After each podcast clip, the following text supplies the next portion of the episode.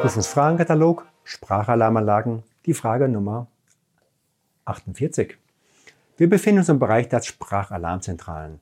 Welche Anforderung ist an die Aufstellung der Sprachalarmzentrale nach DIN VDE 0833 Teil 4 zu stellen? Es gibt vier mögliche Antworten und eine Antwort ist richtig. Für das Aufstellen der SAZ sind Räume zu verwenden, die im Untergeschoss liegen. Zweitens, die SAZ muss immer in einem ebenerdigen Raum untergebracht werden. Drittens, sie ist vorzugsweise im Freien an der Außenwand des Gebäudes in der Nähe des Haupteinganges anzubringen. Viertens, die Lichtverhältnisse müssen derart sein, dass die Beschriftungen und optischen Anzeigen leicht gesehen und gelesen werden können. Was denkst du? Was ist die richtige Antwort? Ja, die vierte Antwort macht am meisten Sinn. Die Lichtverhältnisse müssen derart sein, dass die Beschriftungen und optischen Anzeigen leicht gesehen und gelesen werden können. Also ist viertens richtig. Dankeschön.